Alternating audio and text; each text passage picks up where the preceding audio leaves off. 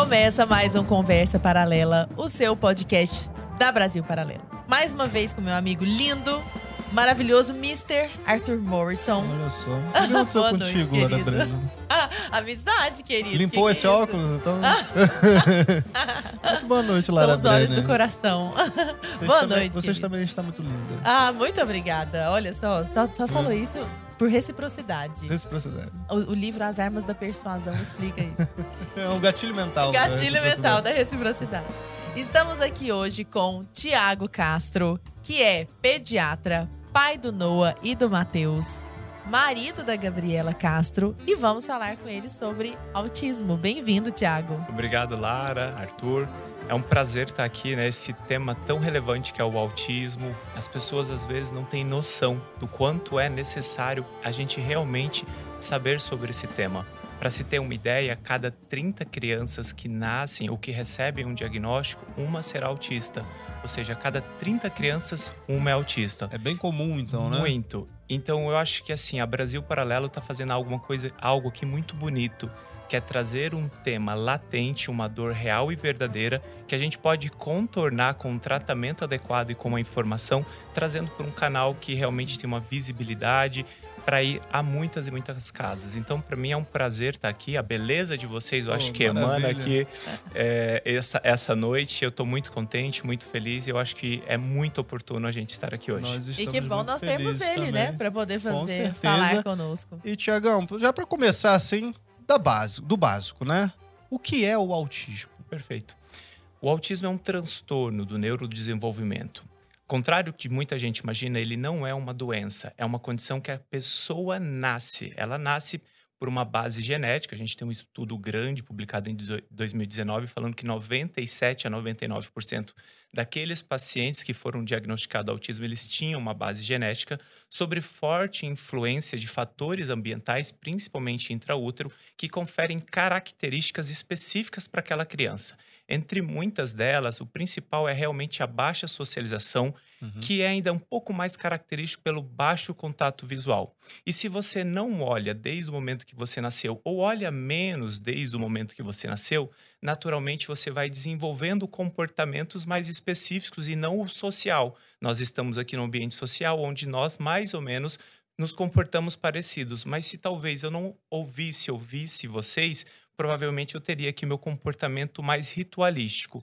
Além de gerar atraso na socialização e também no contato visual, essa criança geralmente gera prejuízo na comunicação. Então, ela tem um atraso de fala, mas não apenas atraso de fala, porque eu posso não falar e mesmo assim me Uhum. comunicar. Então, ele também tem uma dificuldade na comunicação não verbal. Então, por vezes, ele não consegue entender demandas simples, como pega aquela bolinha, realmente é uma dificuldade Um nesse atraso processamento. cognitivo, assim? A gente poderia dizer que é um atraso cognitivo, porque está em déficit de muitos comportamentos que são esperados para aquela idade. E aí, quando a gente coloca isso de forma mais palpável, principalmente para a mãe e para o pai, essa parte da fala é algo que realmente eles conseguem identificar de forma mais simples. Porque, por exemplo, uma criança de 15 meses, ela já tem que falar umas 10 palavras. Uma criança, por exemplo, de 18, de 20 meses, tem que estar falando 50 palavrinhas. Uma criança de dois anos, ela tem que estar falando 150, 200 palavras e compondo pequenas frases. E isso é muito interessante porque se eu falo, por exemplo, para, para, para Lara, Lara, é, Lara, olha, o que, que é reciprocidade socioemocional? Concorda que é um pouco abstrato? Sim. Mas quando eu falo, Lara, com dois anos, o seu filho tem que falar 200 palavras. Você faz a É conta muito mais fácil, né? e não percebe isso, então aqui é um sinal de alerta. Então eu falo que a fala para os pais é algo muito mais palpável. Além disso, essa criança começa a ter comportamentos ritualísticos, é um transtorno que tem muitas comorbidades, principalmente sensoriais. Então aquela criança tem mais dificuldade com a iluminação, com o som, com o barulho. Essa criança, por vezes, tem dificuldade com a alimentação, porque está diretamente relacionado a um dos sentidos. Então, o que eu toco, aquela criança que não consegue comer por seletividade alimentar, às vezes ela não consegue palpar o purê de batata? Como é que ela vai colocar o purê de batata dentro da boca? E aí ela vai tendo esses comportamentos e através desses comportamentos, comorbidades, ela vai manifestando outros sintomas, como por exemplo, as estereotipias, é natural que ela tenha ecolalia, que é repetir comportamento, é repetir várias vezes a mesma palavra. Então, o autismo é um transtorno de uma soma de sinais e sintomas conferidos desde a primeira infância que geram prejuízo persistente e duradouro para aquela criança. Você falou dos sentidos, eles são mais sensíveis assim? Ou mais sensíveis ou menos sensíveis. Então, vou dar um exemplo para vocês. É muito comum que as crianças dentro do espectro, mas não apenas do espectro, vou melhorar para vocês. Transtorno do espectro autista Uhum. é o mesmo que autismo. Então, eu vou sempre falar transtorno ou espectro, entendam que eu estou falando de autismo, né? Então, as crianças dentro do transtorno do espectro autista, eles podem ter o transtorno do processamento sensorial, um transtorno que altera o meu processamento dos meu, do meu sintoma sensorial. Sensorial é tudo que eu cheiro, que eu sinto, que eu ouço, que eu vejo. Então, por exemplo, essa luz às vezes poderia estar incomodando um pouquinho mais. E se ela está incomodando, gera às vezes uma inquietude, um comportamento aversivo. O som, ele pode estar incomodando aquele paciente de uma forma diferente. Pensa, por exemplo, na criança de 6 ou 7 anos dentro da escola, que às vezes não está conseguindo progredir na parte acadêmica simplesmente porque o barulho do ambiente gera realmente desconforto, mas é desconforto verdadeiro. Eu já tive pacientes que eu pedi para tirar da escola porque eu realmente o- o- a hora do recreio era um momento de muita dor, de muita angústia. E aí se você está sobre uma desregulação tão grande, isso não te deixa aprender, socializar, não faz sentido. Então assim, o autismo ele realmente tem uma face muito ampla de vários sintomas, sendo um desses um deles. E o Noah, seu filho, é autista, né? Como que você foi percebendo isso, o, Tiago? Perfeito. É, a maioria dos médicos pediatras, eu posso dizer a vocês, como médico pediatra de formação, que existe uma lacuna na formação sobre o autismo. E o que nós estamos fazendo agora, há 5, 6, 10 anos atrás, era muito diferente. Então, naturalmente, nós fomos percebendo os sintomas deles, dele dentro de casa, mesmo que os profissionais que naquela época acompanhavam não o percebiam. Então, a gente começou a perceber que ele não olhava, que ele não falava, e aí por volta de um ano e um, um ano e dois, isso realmente começou a ficar muito expressivo, chegando um, um ápice dos atrasos, dos atrasos dele, que a gente tinha a sensação que não tinha um filho, que existia uma pessoa ali que estava afundada dentro de um espectro de Mas sintomas e interagia, assim. Que, eles, que a gente chamava, fala, filho, ele não olhava. Amor, ele não olhava. A gente fala, pega ali, ele realmente existia. Claro que ele amava, claro que ele era amado, mas isso, em alguns casos, é o autismo. Nós vivemos o autismo do nosso filho, eu falo pela misericórdia de Deus, né? É, todas as comorbidades. Então, ele era uma criança que não falava nada, com um ano e meio, uma criança que tinha uma seletividade extrema, ele queria alimento sensorial, né? Secos, crocantes e claros. Então, qualquer alimento que não, alimento que não fosse seco, crocante e claro, ele não conseguia comer. Só para vocês terem uma ideia de terapia alimentar, foram três anos que a gente fez terapia alimentar. Hoje ele é um menino que come absolutamente tudo. Então é isso que a gente está lutando aqui. A importância de um diagnóstico precoce para que a gente possa viabilizar um bom tratamento de forma precoce para que a gente possa vencer essas comorbidades. E aí esses sintomas foram ficando mais expressivos e aí a gente começou o tratamento. Então eu falo assim que Deus me deu a oportunidade de viver todas as fases do autismo para eu poder falar para as pessoas como é todas essas fases, porque muitas vezes eu tenho pacientes TEA, TEA transtorno espectro autista, né? É, nível 1 que não tem seletividade alimentar ou que não tem alteração de sono ou que não teve comportamento autolesivo que acontecia com a gente, né? Meu filho ele desregulava, sem mentira, ele procurava uma quina para se bater ou bater a sua cabeça. Caramba. Então, assim, essas coisas elas são dolorosas, mas a importância da gente realmente falar do tratamento e das intervenções. Vamos falar um pouquinho dos níveis, você já começou a mencionar Perfeito. disso. Eu acho que é uma pergunta padrão, assim, todo mundo deve se fazer, Sim, né? Porque quando a gente fala em espectro, a Uhum. gente pensa em todo Amplo. um- uma coisa ampla, assim, né? Então você deve ter um, um grau mais acentuado de autismo e o outro menos, talvez que já socializa muito mais. É assim? Como é que se dá isso? Perfeito. Arthur, eu acho que eu vou até deixar um recado muito importante, porque como vocês, como entrevistadores e como os lei- leigos no assunto, vocês podem fazer perguntas que talvez para quem está dentro do espectro se sinta, nossa, que, que diferente, que eles, por que, Uhum. que eles perguntaram isso? Por que, que eles chamaram de doença, como eu já comecei né? Perguntas Exato. meio- E eu acho que tem que parar um pouco essa folia, porque como é que a gente vai realmente viabilizar a informação? Como é que a gente vai desmistificar o autismo se cada vez que uma pessoa que não vive a atipia fizer uma pergunta que talvez será que eu pergunto é, é, eu tô pisando em Uhum. ovos? Uhum. Então eu sempre falo isso para os pais de autistas, né?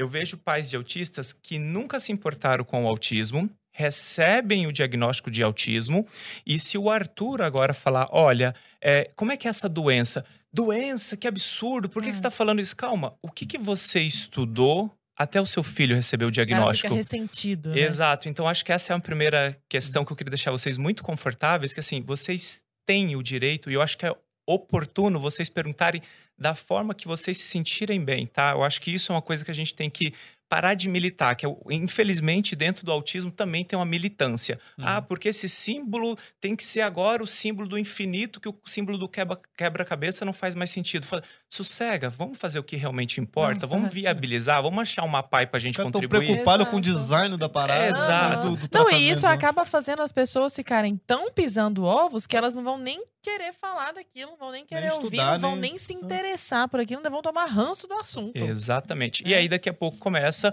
os ditos, né? Ah, agora tudo é autismo, essas coisas todas. Exatamente. E- Vamos entrar nisso. Vamos, vamos. É, sobre os níveis, né? É, o nível de autismo, ele é, hum, ele é mais para determinar nível de suporte de tratamento do que necessariamente o nível que eu estou comprometido. Vamos pegar, por exemplo, uma criança de dois anos, o meu Noah. Com, com do- com dois anos não falava, não socializava, seletividade alimentar, alteração sensorial, não pisava na areia, não pisava na grama, não pegava geleca sensorial, como eu expliquei. Então, o nível de suporte dele era um suporte 3. Ele precisava de muitas horas de terapia por um certo período. São três? Vai até que nível? Até assim? 3. Até tá? três. É, ou poderia ser leve, moderado, severo, né? Hum. O dele era mais acentuado. assim, Era, você seria o percebia? nível 3 de suporte. Em outrora, é que hoje o CID mudou, mas em outrora seria conhecido como severo ou nível 3 de suporte. Então, esse nível de suporte é para determinar a quantidade de terapias. Então, ele recebeu 40 horas de terapias semanais, e a gente vai explicar um pouquinho, porque às vezes fala, como assim 40 horas? É 8 horas por dia, de segunda a sexta? Era 8 horas, na verdade era mais. Então, ele recebeu muitas horas de terapias por muito tempo. E isso foi que realmente viabilizou a evolução dele. Então, esse é o nível 3 de suporte. Eu posso ter, por exemplo, paciente nível 1 de suporte, e isso é muito comum nas meninas. E eu tenho mais medo no nível 1 do que no nível 3. Pode passar em branco. Passa. Passa sempre, principalmente quando não tem a sensibilidade. Então, o que, que acontece? Da mulher, nós esperamos um comportamento o quê? Mais recatado, mais introspectiva. Se você é um menino que não tá falando, tá quieto, muito comportadinho, não gosta de socializar, não gosta de brincar, esse menino tem alguma coisa. Se a Lara, a Lady, tá ali comportadinha, sentada, bonitinha, que não gosta de conversar, que não gosta de socializar, tem um pequeno déficit de, de fala, tem um pequeno déficit de comunicação, você concorda que vai passando. Uhum. Só que a nossa cabeça, nós nascemos com 100 bilhões de neurônios que estão totalmente moldáveis, que realmente a gente consegue trabalhar muito bem eles. E à medida que nós crescemos, a gente diminui essa quantidade de neurônio, até porque não é necessário.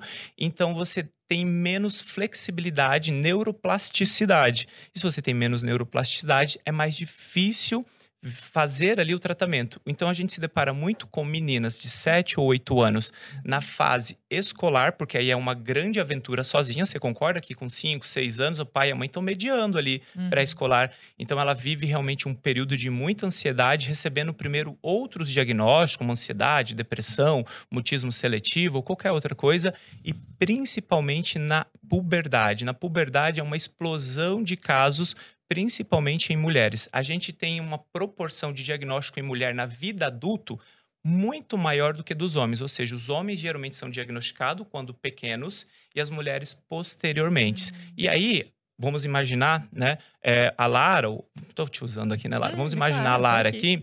É, e o que, que, é muito comum, então, na Lara adolescente?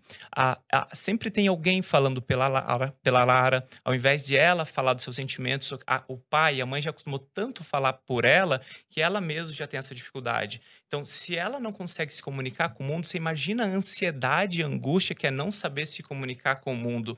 E a mulher, ela tem um pouco da máscara, ou seja, camuflagem social. Você até não consegue de forma natural rir das mesmas piadas, mas você sabe como rir. Então tá todo mundo rindo e você vai. Só que isso existe uma demanda, porque é muito natural você sentir graça das coisas. Existe uma, uma dificuldade com a literalidade, então acaba sendo muito literal. Se a gente faz uma piadinha aqui, ela entendeu que aquela piadinha era realmente algo sério e acaba levando pela literalidade. Essa dificuldade de identificar sarcasmo, ironia. Total. Né? A metáfora, o duplo sentido. Então o autismo em mulheres é mais complexo. E aí você fala, ah, mas isso não atrapalha. Atrapalha. Atrapalha porque, primeiro, tem tratamento, né? Segundo, poxa, como assim? Não entender metáfora, não entender é uma piada, não entender o sarcasmo. Olha o risco que ela corre como adolescente de entender as entrelinhas de um, por exemplo, é. de um sem vergonha, um safado que quer ali abusar ela, né? Uhum. E ela não conseguiu, o que, que ele está se insinuando? Então, assim, o autismo, ele pode ser nível 1, nível 2, nível 3 de suporte. É, é, muito mais comum a gente ter o diagnóstico nível 2, nível 3, porque para ser nível 2 ou 3, a criança tem atraso de fala, o nível 1 ela pode ter uma fala boa. Inclusive, a gente tem o contrário, né? O que em outrora, já vão me dando voz aqui, eu vou falando sem parar, né? Uhum. Sanguíneo. Não, é, por favor. É, Importantíssimo. O que nós temos em outrora, que era a síndrome de Asperger, né? É, que hoje a gente está caindo em desuso muito porque o, o Asperger possivelmente está associado ao regime nazista, entre outras coisas, mas foi ele que fez a descrição ali. E o síndrome de Asperger é o contrário. E eu, eu tenho... eu ia perguntar justamente isso, se, entrava dentro dessas características de autismo também, né? Porque falar, ah, o cara é autista, mas esse é Asperger e o cara Perfeito. é muito inteligente em um assunto específico ali. Até 2013, é, teve quando houve uma mudança no DSM-5, que é o manual de doenças psiquiátricas, o Asperger ele não estava dentro do autismo. Em 2013 ele entra, porque o Asperger é sim uma pessoa que tem alteração na socialização, na comunicação e padrões restritos e restritivos para coisas de interesses e pessoas. Mas ele tem sim, na maioria das vezes, o Asperger ele não tem atraso de fala. Ele pode ter o inverso, porque o inverso também é errado. Não falar, falar menos do que deveria ou falar demais também não é normal. Então, por exemplo, eu tenho alguns pacientinhos que eu atendi recentemente que eles têm ali 18 meses e com 18 meses eles tinham que falar 50 palavras. Com 18 meses eles estão falando 400. Hum. Eu tenho pacientinhos Os que. super gênios, assim, é, né? É, é, de alguma forma, sim. Para aquela família, você concorda que para a mãe aquela criança que está falando tudo, nossa, excepcional. Mas aí ele realmente vai brincar, ele tem interesses muito restritos. Então ele vai socializar, ele só socializa com o que ele quer, das brincadeiras que ele quer. Então você concorda que é, quando a gente fala de gênios, a gente tem que ver se há déficits, né? Então, Sim. por exemplo, se eu tenho um déficit social, se eu não consigo me socializar, isso compromete minha evolução de carreira ou qualquer coisa nesse sentido. Sim, então, qual que é a ideia? Eu tenho uma excepcionalidade, ou também tem os autistas altas habilidades, eu tenho uma excepcionalidade que poderia ser utilizada para realmente a nação, um bem maior, porque esse cérebro funciona diferente, só que às vezes fica suprimido pela depressão, pela ansiedade, pela introspecção, pelos padrões restritivos, pelo ritualístico, que daqui a pouco ele não quer ver você mexendo na caneta, que isso aqui vai deixar ele com mal-estar. Uhum. Então, para a gente poder entender como o espectro autista é tão grande, tão complexo, e mais uma vez, se diagnosticado de forma precoce, trabalhado de forma precoce. Tem um estudo muito interessante de Varlovaz de 1987. Esse estudo ele traz ali que as crianças que fizeram a ciência ABA, que é a ciência mais praticada para o tratamento do autismo, depois de dois anos de um bom tratamento, de um robusto tratamento, 87% das crianças, isso em 87, tá, gente? Há 35 hum. anos atrás, 87% das crianças estavam aptas ao ensino regular com pouco ou sem nenhum suporte. Ou seja, olha a importância da gente tratar, tratar cedo, porque com, em quase 90% das crianças, quando entrarem na primeira série, elas não estão precisando de suporte. Mas o que nós vemos hoje é o inverso. Nós se deparamos com crianças com nível de suporte alto, na sexta, na, na, desculpa, com 6, 7, 8 anos, justamente por conta disso, porque a média de diagnóstico nos Estados Unidos, e a gente tem uma defasagem, é por volta de 5 anos. E o diagnóstico, ele não tem tempo mínimo, idade mínima para ser realizada. Bebezinho então, já dá pra tem. perceber. Eu tenho um paciente recente que ele foi diagnosticado com 8 meses e 20 dias. Eu acompanho ele desde que ele nasceu, a gente fez um diagnóstico presumido, falando, mãe, olha, tem tudo para ser. Claro que é muito cedo. E eu acompanhei ele por seis meses e a gente realmente ela já saiu com um laudo de autismo. Claro que eu vou acompanhar e a gente pode até errar nesse caso, mas a gente está errando para mais e para o bem. Por que, que eu estou fazendo com essa criança? Dando tratamento. Se ele é um bebezinho, e a gente até pode falar de alguns sinais de bebê, se ele é um bebezinho que tem atraso, tem dificuldade, e eu vou ofertar um mecanismo para ele, para ele evoluir, não tem erro nisso. O problema uhum. é o contrário. Ah, não, mãe, é muito novinho. Vamos deixar. Aí daqui a pouco a Lara vai chegar lá com a nenenzinha dela, ela fala: olha, é, mas tem um ano e meio, não tá falando Cada ainda. Cada criança tem seu tempo. É, é isso é muito isso também, é... né? Uhum. Não é, não. Cada criança tem seu tempo, não? Não. Nós temos que entender que dentro de um tempo normal existem variáveis. Então nós entendemos que eu posso. Individualidades. De Exatamente. então tá. eu posso ter uma criança com dois anos, vamos pegar dois anos as 200 palavras, que fala 100 palavras, mas você fala com o moleque, o moleque entende absolutamente tudo, brinca de absolutamente tudo, dá função para os brinquedos, sabe fazer todas as onomatopeias, ou seja, um moleque extremamente funcional. Bom, você percebe que as 200 palavras não me pegou. Ele está falando menos 50% daquilo que pode ser mediado é, por comportamentos da sociedade ou da sua família, vamos dar um exemplo, as telas, né, o uso excessivo de telas, a pouca interação social, né, é, e que está tudo dentro do normal, dentro do normal. Então, a gente tem que tomar cuidado com essa, esse dito, porque ele é tão comum, mas isso vem de um tempo passado, né, que isso acabou se tornando uma verdade. E essa verdade, ela é cáustica uhum. para as crianças. Então, as crianças não têm disso, que cada uma tem seu tempo. Elas têm que respeitar um tempo mínimo, respeitando, lógico, as individualidades. Mas o neném de dois anos, falar dez palavras, não está compondo frase, não sabe onde está o seu pai, não tem sabe onde está sua mãe. Tá bem diferente, né?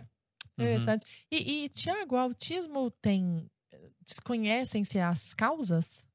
A gente Bom, pode falar de causas? Claro. É, como eu comecei é, falando para vocês, o autismo ele tem uma base genética. Eu bebo muita água. Principalmente. Gente, é que assim, parece que tá tudo bem, mas estar aqui com o Arthur, com a Lara, na Brasil Paralelo, não está tudo bem, entendeu? Os pezinhos ah, estão agitados, as mãos estão suadas. E vocês vão Pô, perceber é a gente que... que tá nervoso aqui. Exatamente, eu tava pensando isso agora, pensando, eu vou até eu tenho que fazer um todas as aqui, perguntas aqui certas. Ele não deixou a gente fazer pergunta ainda. Uma pergunta de lado, porque, porque eu quero que esse programa seja informativo. Inclusive, falando disso, ó, pessoal de cá, vocês já sabem, né? Que isso aqui que vocês assistem no YouTube, essa é só a pontinha do iceberg de tudo que a Brasil Paralelo faz. Então não deixa de assinar Brasil Paralelo, você vai ter acesso a todos os documentários, curso, tudo. Plataforma né? de streaming da Pô, Brasil Paralelo. Plataforma de streaming, como é que faz pra assinar, Lara? É, tantas outras plataformas, tem nada a ver. Esquece hum. isso aí, vai lá pra Brasil Paralelo. E, e Pra assinar, ó, só clicar no link que tá na descrição. Exato. Tem QR Code na tela. Pô, é tem fácil. QR Code Digita brasilparalelo.com.br. Tem lojinha também. Ah, é verdade. E é só pros membros. Também. Lojinha só pra membros. Vocês ficam querendo essas canecas aqui, bonitas, ó, Caneca, caderninho. Conversa paralela, caderno, camisa. É tudo. Tem tudo. Então, é vá, corre lá, não deixa de assinar e não deixa de aproveitar a Brasil Paralelo. Eu, Vamos lá. Eu estou na Brasil Paralelo tem uns dois anos, né? É, e eu acho sensacional o trabalho que eles fazem. Eu me recordo muito de eu ter assistido é, vários cursos da formação de família que estão lá, por sinal. A escola que, da família é muito bom. Sensacional. Muito bom. Então, assim, é, maturidade pais e filhos, né? Sensacional. As camadas da personalidade que o Bruno Lamoglia tem. Uhum. É, a Suzana, a Simone Fusaro também fez. Ela, te, ela, ela, fez um sobre da a introdução infância, da infância. Da infância. Né? Sensacional. Infância, Olha, heavy user. Não, eu, eu assisti uhum. todo na época que a Joana tava pra nascer, assim. Uhum. Sim. Eu fui assistindo todo. Do Danuka Love, maravilhoso. Sensacional. personalidade ali. E eu que ainda bom. nem tenho filhos e assisti aos cursos de pais e filhos. Então, assim, se vocês não estão gostando desse papo, não tem problema. Vá pela formação de família. Cara, vai Quem é o louco que não tá gostando desse papo? E, galera, já que estamos aqui no pitch da venda, vai lá. entendeu? Já vou soltar aqui, ó. Se você não sabe ainda, agora ficou ainda mais fácil assinar Brasil Paralelo. São três planos, tá? Antes tinha um monte de plano, o pessoal ficava louco, perdido, ah, porque era núcleo de formação, escola da família, clube da música e patriota, não sei o quê.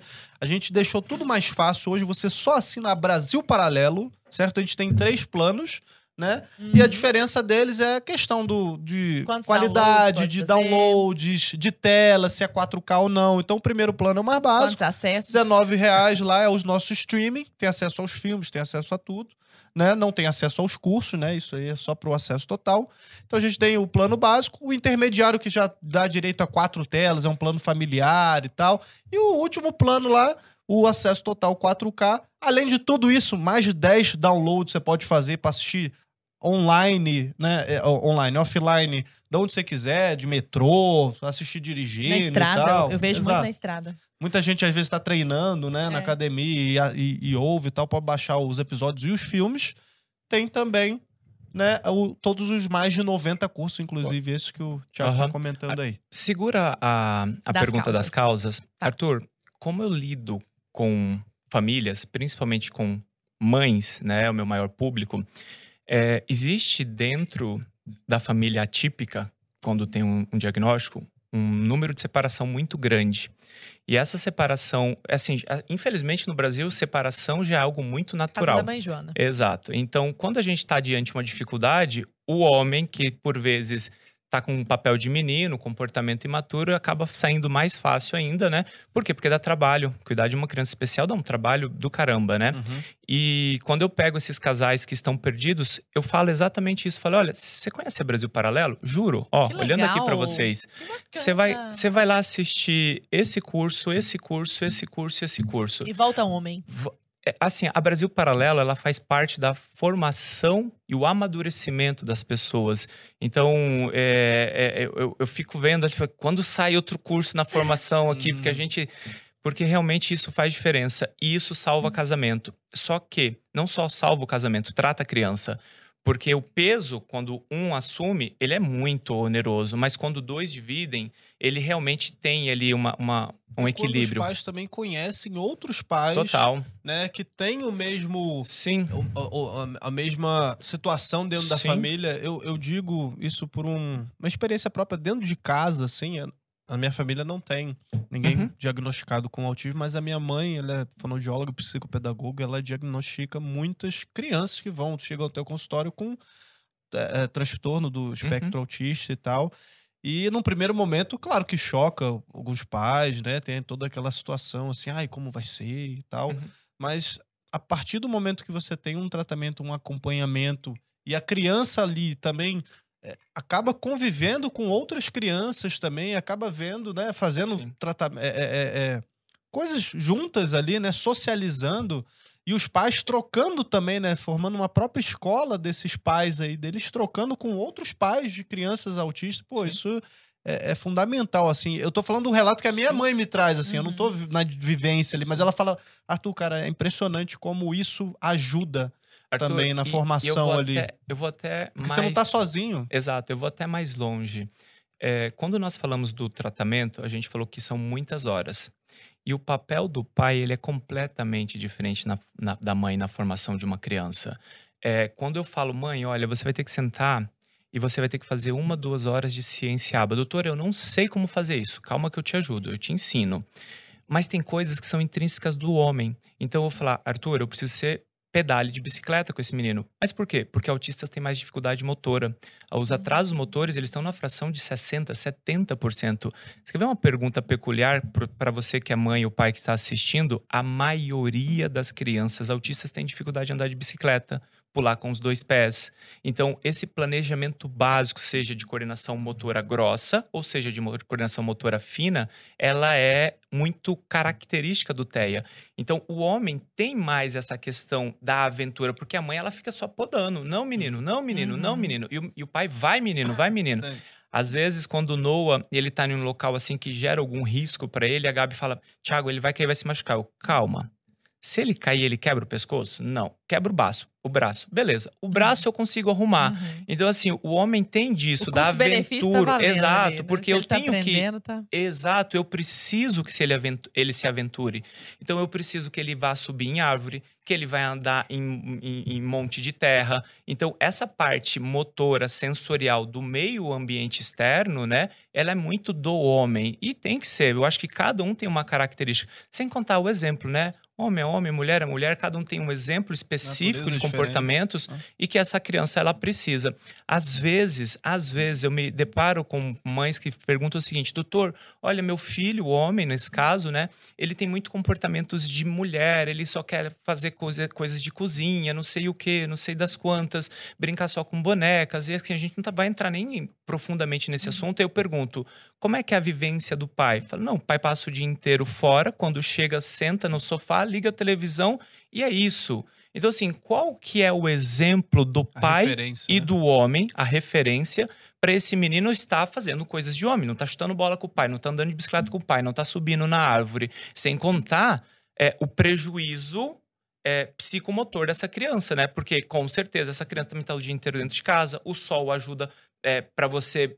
Sol está diretamente relacionado com depressão. Se você fica dentro de casa o dia inteiro, você tem mais índice de depressão. A qualidade do sono está diretamente relacionado ao nosso ciclo circadiano. Então, assim, é importante que o homem seja homem, mulher seja você mulher, para ajudar nesse processo. Você falou, Tiago, dessa diferença de homens e mulheres, né? Dos meninos e meninas em relação ao, ao próprio. Minha esposa falou: não entra em assuntos delicados na Brasil Paralelo. Não faça ah, isso. Paralelo, Desculpa, amor. Thiago, mas o que eu acho mais legal Desculpa, do que o Thiago tá falando é porque ele, ele não fala isso com base uh -uh. no eu acho que ele é. fala isso porque ele vive em casa e Vivência, ele é médico. Exato. E ele atende um monte de famílias. Então não, não é assim, eu tô tirando nem, isso da minha ideologia. A minha pergunta nem era entrando para um ambiente meio de treta, de, ah, de diferença de gênero. Não é, não é nem isso. Era para saber justamente se o diagnóstico do autismo ele é mais comum em homens e mulheres, se tem uma discrepância assim, absurda ou se é meio meio a meio, entendeu?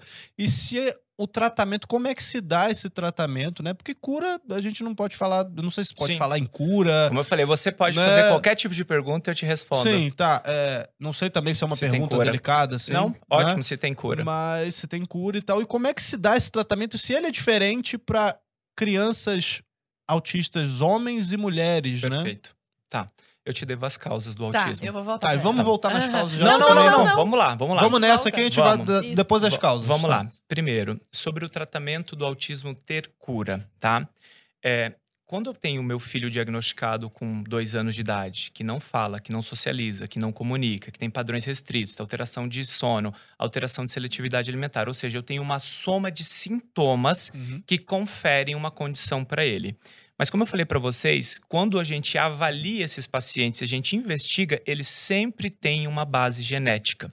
Então, a gente para ser autista, a gente precisa de uma base genética. Então, ou você é geneticamente você é autista. Mas aí a pergunta é: esses sintomas podem ser suprimidos a tal ponto né? que você não consiga fazer diagnóstico em alguma fase da vida? Sim. Então ele deixaria de ter aquela sintomatologia que outrora conferiu o diagnóstico dele? Sim. Isso pode acontecer. Mas isso não seria cura. Seria realmente você venceu as comorbidades que te causavam limitações. Então, o autismo não é doença, logo não é, não é uma cura, é algo genético, é, algo, é, é, é quem você é. De eu... uma forma muito grosseira, só se eu puder fazer um comparativo. É igual, sei lá, um cara que tem um déficit de atenção e aí, de repente, ele consegue. É, estratégias para poder, tipo, ah, eu não vou esquecer da chave, eu não vou esquecer do não sei o quê, eu vou montar toda a minha vida para que isso não atrapalhe a minha vida. É mais ou menos aí ou nada é, a ver? Na verdade, eu acho que é mais que isso. O próprio TDAH, transtorno de déficit de atenção e hiperatividade, ele também tem uma, um fundo genético. E o TDAH é a principal comorbidade. Claro, a gente tem o sono, a gente tem os distúrbios gastrointestinais, mas o TDAH é a principal comorbidade do autismo e vice-versa também. A gente também tem muito TDAH que posteriormente descobre o autismo. E o tratamento do TDAH é manejo comportamental igual ao do autismo. Então eu posso criar um manejo comportamental que eles vão suprimindo os meus sintomas, chega com um ponto que eu vivo muito bem, que ninguém consegue perceber? Perfeitamente. Então, não é uma cura, é porque tem uma base genética. E aí fica até uma questão aqui, né? Porque hoje a gente está se deparando com muitas pessoas adultas é, recebendo o diagnóstico de TDAH. Essas pessoas, não TDAH apenas, autismo também. Muitas pessoas adultas recebendo diagnóstico de autismo de e TDAH. Casos, né? Exato. É, que quando nós perguntamos, e como foi na sua infância? Não, infância foi super bem. Teve atraso de fala? Não. Vocês lembram que eu falei que tinha que ter atraso uhum. de comunicação? Teve atraso de socialização? Não, não teve atraso de socialização.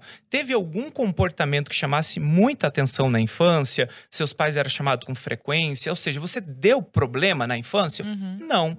Ah, mas agora, olha só, eu não gosto muito da Lara. O Arthur, sabe, ele fala umas coisas que eu não gosto. Ah, é Essa luz aqui, uhum. eu falo, gente, isso não tem nada a ver com autismo. Isso é você ser imaturo e chato. E o contrário. É, desculpa, e mais, para o TDAH principalmente, o TDAH ele, ele pode ser é, um transtorno que você de fato tem aqueles sintomas. Pega vocês, vocês acordam meio-dia, dormem duas da manhã, ficam o dia inteiro dentro de um lugar fechado sobre o é, com a questão digital hoje que ela vai te gerando é, dopamina, dopamina, dopamina, bebida, cigarro, não sei o quê. Era, se você tira tudo isso, o que, que você fica? Em psicose. Uhum. E aí dão um medicamento que é um doping, que é muito bom, por sinal que a pessoa toma aquilo lá, ela fala: "Nossa, vou dominar o mundo aqui porque ele concentra as energias, te coloca para cima, que geralmente são os metilfenidatos, né, enfim. Então a gente tem que tomar muito cuidado, porque existe uma onda de diagnóstico de pessoas adultas que eu vejo que isso é uma problemática, principalmente para o TEA, para o transtorno espectro autista, porque se todo mundo é autista, ninguém no final das contas é. E se todo mundo é autista, a gente tira os direitos daqueles que de fato vivem o autismo. Imagina para um pai, vou falar um pai como eu, que desde os três anos, desde os 15 meses de idade, fez terapia com o filho até seis anos, gastou centenas de milhares de reais, investiu o que tinha e o que não tinha, que correu atrás, fez o que foi possível para que o filho dele recebesse é, possibilidade igual aos demais naquela idade. E aí você agora, com 20, 25 anos, ah, não gosto muito da Lara e também não gosto muito da cara do Arthur. É, e aí acha ainda um doido que te dá o diagnóstico e aí você vai gozar dos direitos, porque não são benefícios, direitos daquelas pessoas, porque as crianças especiais têm direitos especiais. É, já vou falando, não gosta de mim também é problema seu. Tá. Uhum. Não, é não? Aliás, seria Agora, não legal. gostar da Lara é crime. Que... Uhum. todo mundo, todo Olha mundo a gosta de você. reciprocidade em ação. Tô gostando dessa. Você tá me As devendo uma. da persuasão. Essa foi boa. Robert Ah. Cialdini. Ó. que figura. Mas que direitos. A gente tá empurrando Perfeito. as causas, mas não tem problema. Mas agora achei que faz sentido, sei lá. Que direitos são Sim. esses? É, é, desde a Lei Berenice Piana de 2012, a criança autista ela se enquadra nos mesmos benefícios da criança com deficiência, é, quando é criança com deficiência, o PCD. Então, ela tem direito, por exemplo, é, à fila preferencial, ao, ao estacionamento prioritário. Pensa nessa mãe que tem que levar o filho de segunda a sexta-feira na terapia. E vamos dizer que a terapia fosse aqui. Você concorda que faz sentido ela ter aquele acesso, porque todo dia ela tem que estacionar o carro para levar o filho na terapia. As famílias baixas rendas, elas têm um benefício é que o benefício chama, é da lei orgânica, né, LOAS, chama-se BPC, e isso confere um salário mínimo para todas as famílias, né, é, que tem uma criança dentro do espectro que sejam baixa renda e é um benefício não acumulativo, ou seja, se você tiver dois filhos autistas, isso é uma pergunta boa, tá, irmãos? A gente já fala Uhum. dele. É, se você já tiver é, um outro irmão autista, ou seja, você pode receber dois salários mínimos, né? É, essa criança ela tem direito a transporte interestadual, intermunicipal, um desconto nas passagens aéreas de até 80% para o acompanhante. Então, essa mãe vai levar esse filho para o médico em outro estado, ela geralmente paga só 20% da companhia aérea. Olha. É, muitos parques, inclusive é, no Brasil mesmo, alguns parques não cobram entrada, dão o livre passo, né? O livre passe. Então tem vários direitos. Você sabe que recentemente, eu até vi no- numa página lá do meu estado, uma moça fez um, um vídeo Uhum. Falando assim: "Ah, tem- vaga de autista, mas que absurdo ter vaga de autista. Agora tem vaga de tudo. Ela Uhum. meio puta fez uns stories assim, e eu sei que essa moça foi condenada a pagar, acho que 10 mil reais, fazer um, um pedido de retratação, tá, tá, tá. Eu até queria saber a sua opinião, porque eu fiquei pensando assim, essa moça não sabe como é a vida Não. de um autista, de uma família autista. é a mais pura ignorância. Exato. Como, como que vo- você acha que esse é o melhor remédio? Isso me soa meio aquilo que você falou no começo. É, é, é a né? militância, né? É que assim, explica pra mãe da criança autista que tem epilepsia, que tem deficiência intelectual, que vive uma dor de não ter um filho funcional dentro de casa, e aí uma pessoa aleatória é, fazendo graça é, e sendo muito vulgar, muito Uhum, mesquinha, vulgar, muito é a ignorante. Então, assim, é, infelizmente, talvez nesse início, eu acho que o mais natural é que quem faz qualquer crime, porque é Uhum. crime, tem que pagar pelo crime. Eu acho que não tem que ter um, um- um exagero nesse sentido de do que acontece. Eu vou pegar um exemplo que aconteceu recentemente com a Karina Bach. Eu posso falar nomes de pessoas? Claro. Pode? Agora vai. Agora, Karina. Eu não sei se também posso, né? E a Super Nani. Elas foram num podcast e aí a Super Nani, ela usou alguns termos que talvez para o público autista aquilo não fosse a melhor palavra. Tipo o, Arthur me perguntar, ah, é doença? Eu tenho que explicar, olha, não é Ele doença. não sabe. Ele né? não sabe. E ali elas conversando como nós, é, e não tinha nenhum especialista de autismo no assunto.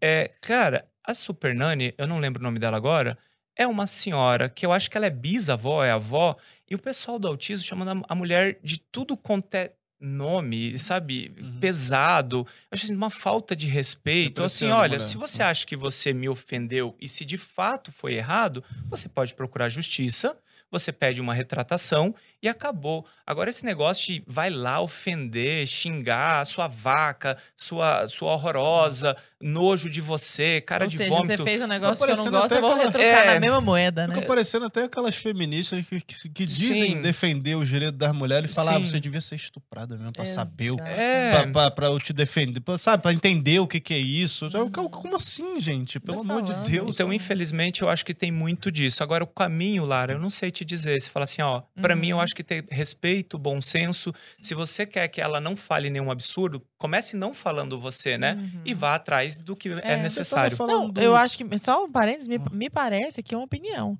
Que o melhor caminho é esse aqui, ó. Sim. É botar um cara que sabe o que, que tá falar. falando pra falar. E aí as coisas vão se esclarecer. Porque falta de bom senso. Inclusive, pessoal que tá de casa, o papo tá excelente não, tá aqui. louco. Se você não já deixou curtiu, o seu like. Se você não deixou o seu like, se você não comentou ainda no chat. Você é um horroroso, Se você ridículo, não ofende compartilhou, as pessoas. pô, é, nem merece estar aqui. Arthur. Nem é. merece estar aqui. Então tem que, ó, deixa o seu like, compartilha. Isso ajuda muito a gente divulgar também nosso trabalho. E sabe o que, que ajuda mais a gente a divulgar nosso trabalho, Assinar Brena? Brasil Paralelo. Pô, fazer parte da Brasil Paralelo, porque isso aqui é só a pontinha do iceberg, tem muito mais conteúdo dentro do Isso nosso streaming. Arthur, Certo? Arthur, eu vou mais longe. Pensa em você hoje, que é pai, mãe, ou que tá aí com, com algum atraso e tá vendo isso. E você tá revoltado com a sociedade, que as pessoas não entendem do autismo, que as pessoas não estão fazendo aquilo que é necessário.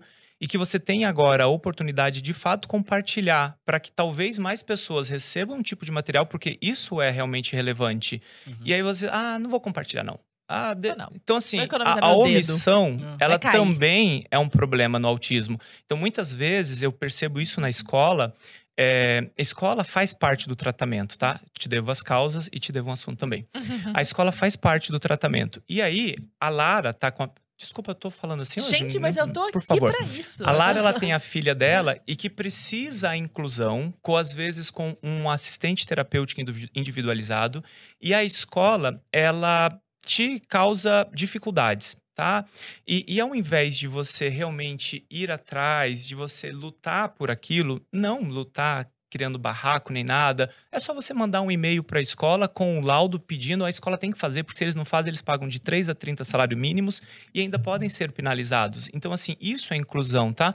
E as crianças autistas, ao contrário que muita gente precisa, eles precisam estar na escola regular. Eu também posso explicar o porquê disso.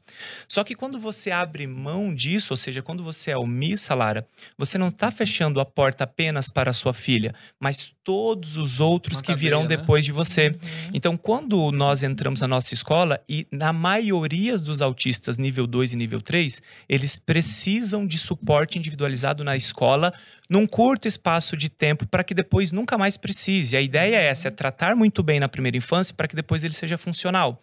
Então, quando eu, eu, o Noah foi o primeiro da escola dele, mas depois que o Noah entrou, a custa de luta, hum. com sabedoria, elegância, constrangendo realmente com saber, um monte de criança entrou depois com o tutor. Ou seja, quando eu luto, quando eu não sou omisso, eu estou resolvendo não apenas a vida do meu filho, como a vida de outras crianças. Maravilha. Eu vou até pontuar duas coisas na escola que é importante para as pessoas entenderem, né, gente?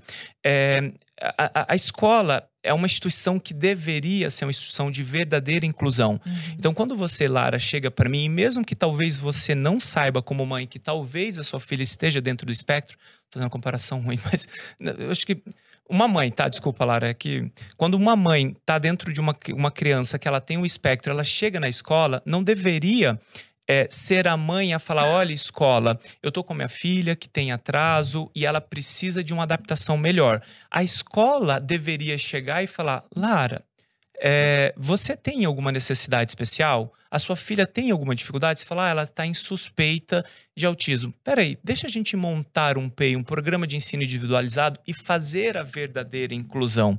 E aí isso funciona, mas o que a gente vê é geralmente o contrário. Uhum. Não, você não vai colocar outro profissional para cuidar do seu filho, não. E a última parte, que eu pedi duas pontuações, né? Eu acho que tem que ter também muito respeito e compreensão dos pais. Esse ano teve algo que, assim, me chamou muita atenção na escola, que meu filho estuda, por sinal. Tem um menininho é que ele, ele está na sala do meu filho, eu não sei o que ele tem ou o que ele é, porque eu não tenho acesso e não é da minha conta, porque não é. Não, eu estou ali como pai de criança, né? Eu imagino, pela observação, de um médico que ele esteja dentro do espectro, que ele não tem um suporte adequado dentro da sala de aula e que a escola não estava ali fazendo aquela adaptação, aquela coisa toda. E esse menino, ele começou a, a realmente gerar problema, porque quando o mediador é justamente para isso. E ele começou a bater o em um, a gente estava escutando história que ele pegava o cabelinho da menina e saía arrastando pela uhum. sala toda.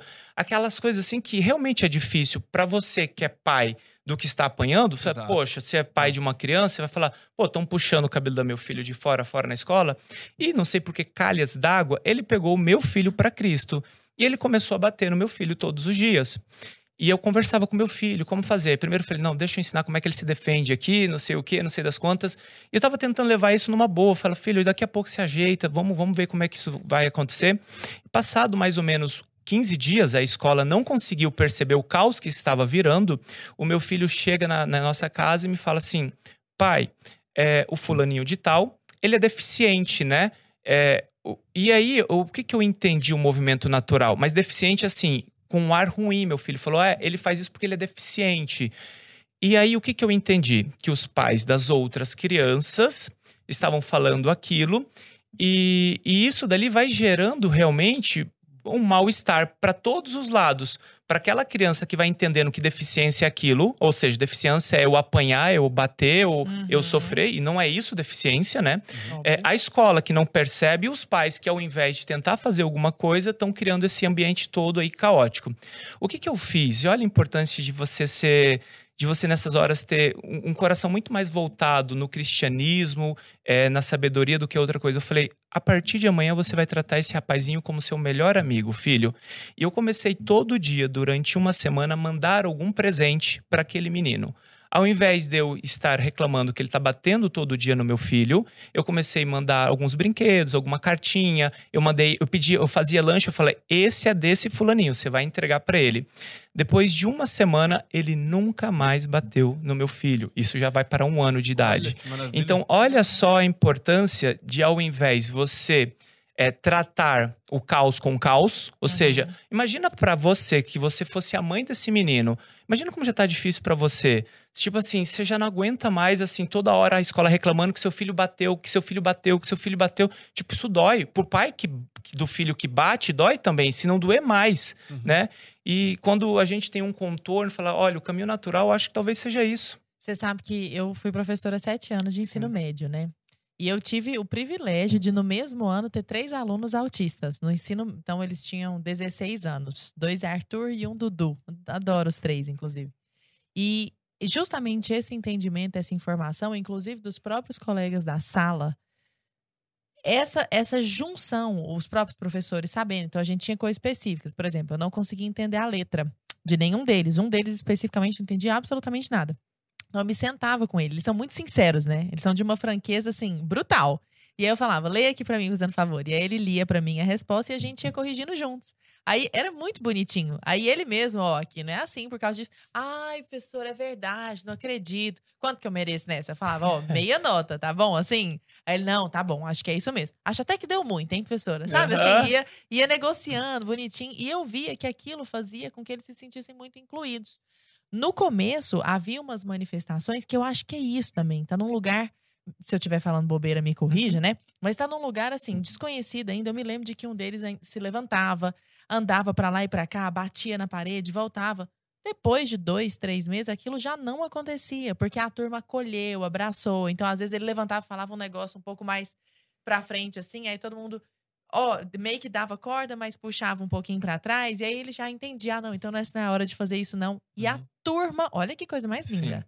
A turma desses alunos de cada um deles, essas três turmas especificamente, ficou muito, essas três ficaram, né, muito mais unidas do que as outras turmas. Caramba. Muito Sim. bacana. Tanto é que eles continuaram juntos depois. ali também, né? É, parece que esse movimento de amor, porque é um movimento de amor. Não é assim, um movimento politicamente correto de aceitação é. falsa. Não, é um movimento de amor, de fato, de Eu acolhimento. Do, do que o doutor Jorge fala também, do amor constrange. Constrange, né? o amor constrangendo, né? E isso, eu sei que falando assim, talvez para quem esteja de fora, isso soe muito romântico, mas era uma vivência cotidiana, não tem nada de romântico. Era absolutamente prática a vivência, Sim. né? De uhum. ações uhum. de amor, que eram muito legais, muito Perfeito, bacana. perfeito. Cara, eu quero entrar logo nas causas. Vai. Porque senão. As causas vão ficando pra trás. aqui pra fazer ainda. É, tem que falar da e aí, vai, e aí vai falando, vai voltando, vai aparecendo é, mais perguntas. São né? maravilhosas e correlacionáveis. Exato. Entendeu? Então vamos pras causas primeiro, porque Perfeito. das causas eu já quero puxar uma outra coisa. Perfeito. É, bom, é, a causa é genética. A gente uhum. entendeu que tem genética envolvido mas nós temos influência do meio, ou seja, tem fatores ambientais que são fatores de associação, não fatores causais. O que, que significa isso, Thiago? Quando eu faço lá uma amostra, ou seja, vou pegar aqui mil crianças autistas e vou poder e ver o que aconteceu, quais eram os fatores mais associados, quais foram as histórias relacionadas àquele diagnóstico. Então a gente consegue perceber um padrão. Esse padrão geralmente está relacionado à idade paterna aumentada, principalmente já após os 30 anos de idade, tá? Então já aumenta Nossa, ali... após os 30 anos, é, deu um é, mas é assim, é, isso não é, é, mais uma vez, não é fator uhum. causal. Sim, é sim. fator de associação, que quando eu olho o diagnóstico ali, a gente percebe esse padrão. E aí tem até uma explicação que faz sentido. Você, Lara, é uma mulher jovem que se cuida, faz atividade física, aquela coisa toda, né? Mas você concorda que a maioria das pessoas hoje com 35, a Lara não tem 35, gente. A maioria das pessoas tem quantos, Arthur? Eu fiz 30 agora. Não, a Lara, Arthur. Ah, Lara, eu não sei quantos tá. anos. Obviamente, 23. Eu pensei nisso. Ah. Mas aí eu falei, você que está junto. Tem 33. É, perfeito. Então, assim, agora você imagina que a maioria das 22, pessoas. Lara. É, uhum. mas é o que nós falamos. A maioria das pessoas, a maioria não, né? Um número significativo das pessoas com 35, 37, 40 anos, quando a gente olha, são pessoas que estão é, se alimentando mal, que estão dormindo mal, que estão comendo muito mal, que estão sedentários. E se a condição é genética, você concorda que você está passando exatamente quem você é para o seu Sim. bebê. Então, quando a gente olha, a idade paterna, não materna, paterna é um forte fator de associação. Esses números, quando a gente chega ali a próximo ou acima dos 40 anos, pode aumentar em até 10 vezes é, a, a, a aparência dos casos, né? É, a gente tem fatores nutricionais relacionados à mãe, né? Então, realmente uma mãe mal nutrida, uma baixa, um baixo tempo entre uma gravidez e outra, e isso também reflete essa questão de nutrição. Por que, que é uma mãe que acabou de ter um bebê e que com quatro ou cinco meses tem outro bebê? É uma mãe que não está dormindo, que não está comendo, que passou por uma cirurgia, que perdeu sangue. Ou seja, pensa realmente na formação daquele pequeno, imaginando que ele tem uma base genética, porque ele tem que ter a base uhum. genética, mas você não está mandando todos os nutrientes ou tudo aquilo que ele precisa. Gente, tem estudos interessantes que, assim, apenas o ferro, o ferro, que é coautor imunológico, coautor de deficiência, que é coautor cognitivo, que participa da síntese proteica. Crianças que têm uma ferritina baixa desde sempre, quando avaliada ao quinto ano de vida, elas estão com um coeficiente intelectual menor do que aqueles que foram nutridos apenas o ferro, né? E como é que a gente vai falar que o ferro, o zinco, o magnésio, o selênio, o cálcio não influenciam na formação de uma vida? Mais uma vez, não estou falando que o autismo é causado por falta de nutrientes, sim, mas quando nós percebemos um padrão, a gente vê isso. Uhum. Sorologias, então, mãe que tem infecções de repetição, é, mães que têm é, é, condições como zika, é, é, toxoplasmose, rubéola, que já geram uma carga de deficiência naquele corpo, né?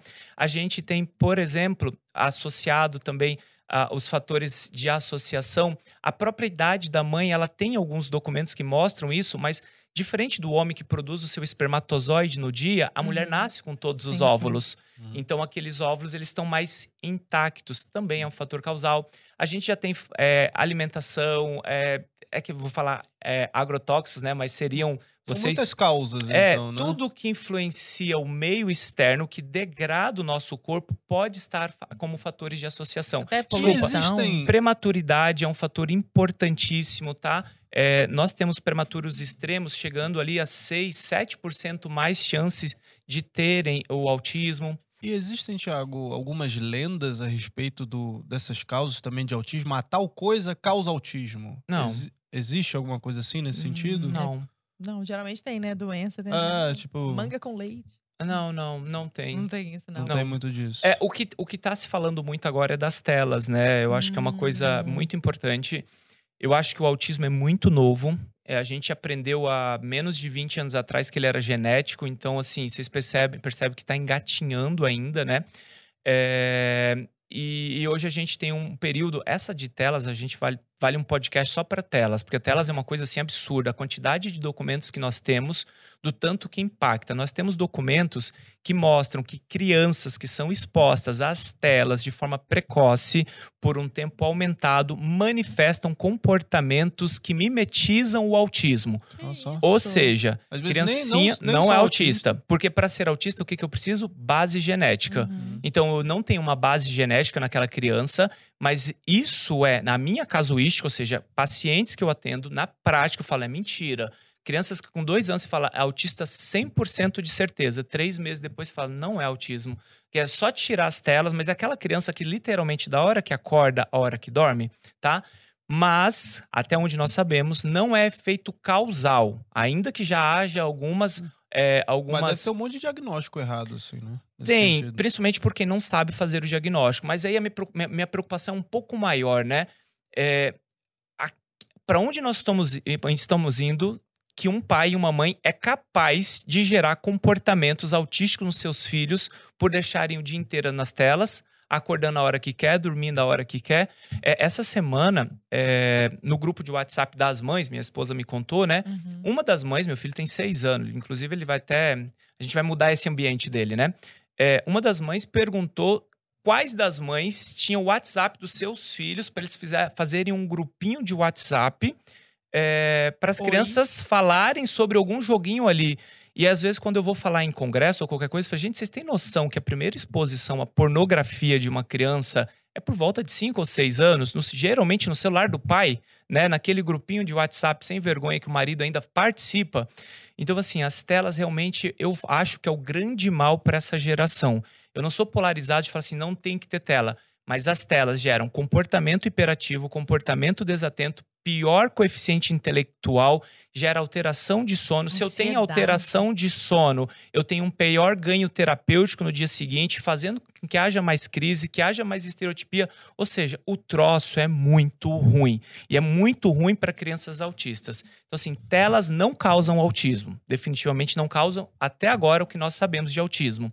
Contudo, ela é sim um marcador importante na piora do prognóstico, na piora da evolução, e a gente tem casos sim de crianças que receberam diagnóstico de autismo e que depois, retirado as telas, arrumado a vida daquela criança, ela evolui de tal forma que o autismo, como eu falei no começo, ele é um déficit que gera vários comportamentos, mas que é um prejuízo permanente, duradouro, não precisa ser para a vida toda, ele é para a vida toda, mas aqueles atrasos eles realmente não somem com três meses, entendeu?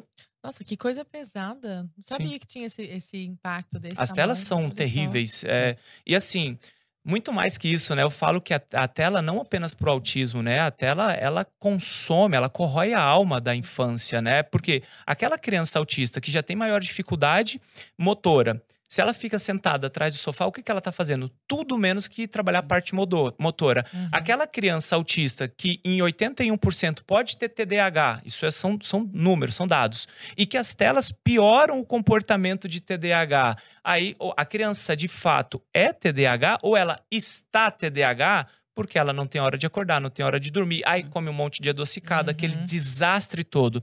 Eu sei, Lara, que talvez para muitas pessoas, você fala, ah, mas no mundo que vocês vivem, não, não é isso. É, a criação básica é acordar cedo, dormir cedo, comer Sim. o minimamente razoável e colocar a criança para brincar, para pular, para bagunçar, né? Assim, é, o mundo né? é tecnológico, mas você pode Total. colocar, às vezes, uns cinco minutinhos. Sim, você tem sim. uma questão, você tem várias a respeito desse sim. lance das telas. Tem, tem famílias que não botam tela nenhuma e a criança, ué. Sim. É uma criança, é você que coordena a vida da criança ali. Ela não uhum. tem capacidade para gerir a própria vida ainda. Você quer ver uma coisa assim muito prática? Por exemplo, algumas pessoas falam assim: ah, mas você não assiste nunca a televisão com seu filho? Eu falo, claro que sim, meu filho vive na, na geração digital. Mas é que é um momento tão especial quando a gente as telas, quando nós vemos as telas, né? Assim, a gente vai ao cinema. Ah, Tiago, mas não vou ao cinema. Eu vou assinar a hum, Brasil Paralelo e vou e vou lá assistir um filme no sábado com hum. pipoca. Olha só o que representa, é. né? Agora também a gente pode falar, ah, mas é difícil, não dá. Gente, com equilíbrio, olha, 20 minutos, 30 minutos por dia, de segunda a sexta-feira, para as crianças maiores, tá? Menor de dois anos não existe tela, tá, gente? Isso não pode. Para as crianças maiores de dois anos, sabe? E aquela criança que, que ela entende que quando acabou, acabou. Agora, aquele menino que já acorda pedindo telas, é, é, é um comportamento de vício, né? Ele Total. já acorda com é. compulsividade pedindo as telas. Gente. Estimulante, Total. Né? Total. Você Bom. comentou, Thiago, é, que você e a, a tua esposa Gabi perceberam né, esses esses comportamentos, esses sintomas no teu filho Noah, né, quando ele era bem pequeno, né? E assim, eu queria só entender de você se isso foi algo que você já estava pesquisando a respeito do, não tem problema. Não tem problema. Uhum. Sujei aqui. Não tem problema não. Tem problema. Certo. Fiz sujeira é... na Brasil Paralelo. Deixa a sua marca. Pronto. É, eu queria saber se já eram algo que você já estava estudando, porque hoje você é um especialista Sim. no assunto, assim, Vai né? de um especialista. Não é à toa que você está aqui com a gente um dos maiores, eu não tenho a respeito dúvida, né, disso. Thiago? Mas eu queria saber como é que foi lá no início, se você já tinha algum conhecimento prévio disso, se é preciso as pessoas para lidar com autismo pesquisar e saber ou é só para pais de crianças autistas, Não, assim? Perfeito. Não, quando o Noah recebeu o diagnóstico de autismo, eu estava no final da formação pediátrica e, como eu falei, existe uma lacuna na formação do médico, estou falando mais de cinco anos atrás, né? Existe uma formação na lacuna do médico sobre esse assunto. Inclusive, depois eu fiz até especialização de urgências e emergências, ou seja, minha área de atuação seria lidar com a urgência e emergência do pronto atendimento.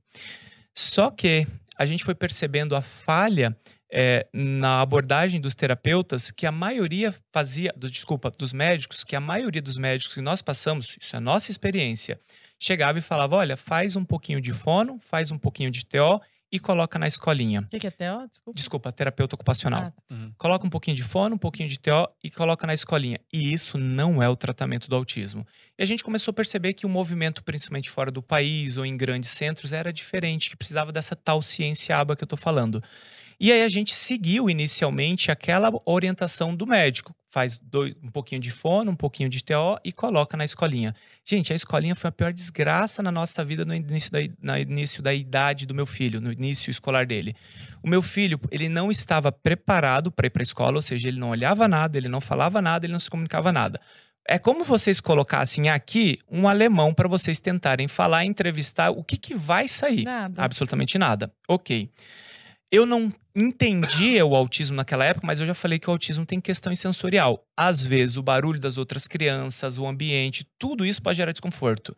Durante seis meses, eu levava meu filho na escolinha. Quando dava o horário da escolinha, ele já começava a ficar em pânico. Quando eu dobrava na quadra da escolinha, ele começava a chorar. E ele chorava insistentemente durante 20 ou 30 minutos até ceder, né? Um, quase que um comportamento aqui de. de...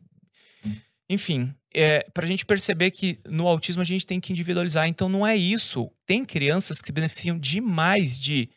Olha, tá com atraso, tem pré-requisitos mínimos para estar na escolinha a gente coloca na escolinha. Por quê? Porque o comportamento social a ser copiado da escolinha é bom, porque eu quero que ele aprenda.